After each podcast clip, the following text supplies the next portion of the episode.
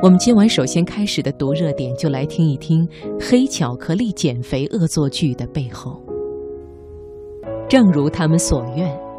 欧洲发行量最大的报纸《图片报》在头版刊登了这个新闻。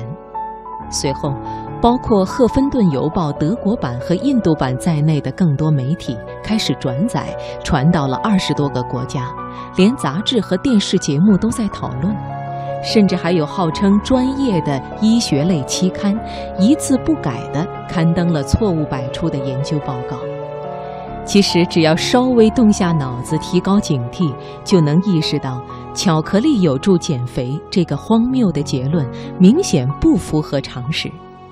再稍微动动手，就能轻易查到很多漏洞。但这么简单的核实，竟然没有一家媒体去做。在现实中，这样的例子几乎每天都在发生。很多公司炮制充满漏洞的研究报告，包装出吸引眼球的结论，从而达到宣传自己的下作目的。而某些懒惰的记者和编辑，就像是笨鱼一样，别人喂什么，他们张口就吃什么，所以一次一次的上钩。前一阵子，中国的互联网上流传过一条非常耸人听闻的消息，说近年来有八千名中国留美学生被所在学校开除，其中光是俄亥俄州立大学哥伦布分校就有一千一百人被开除。数字的来源是美国一家华人教育培训中心的一份所谓的留美中国学生白皮书。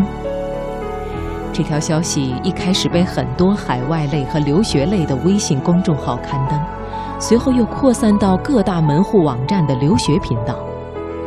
由于这个消息迎合了很多人心目中中国留学生出国后不好好学习、惹是生非这一先入为主的心理预期，所以在一定范围内形成了传播。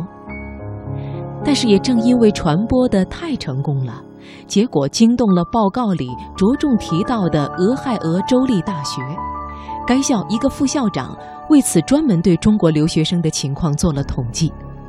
而且发布了公开信。根据该校的估算，在2013年到2015年期间，该校被开除的中国学生人数只有80人左右，与报告里提到的一千多人相差了十几倍。事实证明，所谓的白皮书只是那家很业余的教育培训中心为了提高自己的知名度而随意炮制出来的。从数据到结论都充满漏洞，完全经不起推敲。可是，假新闻已经传播了出去，对留美中国学生整体形象造成的影响已经无可挽回。以上两个例子给我们另一个启示。是不要迷信所谓的研究报告和实验，因为这些实验常常能够被人为操控。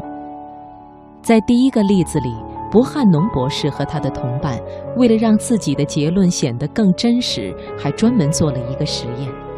他们设立了三个组别：第一组每天吃减肥食谱；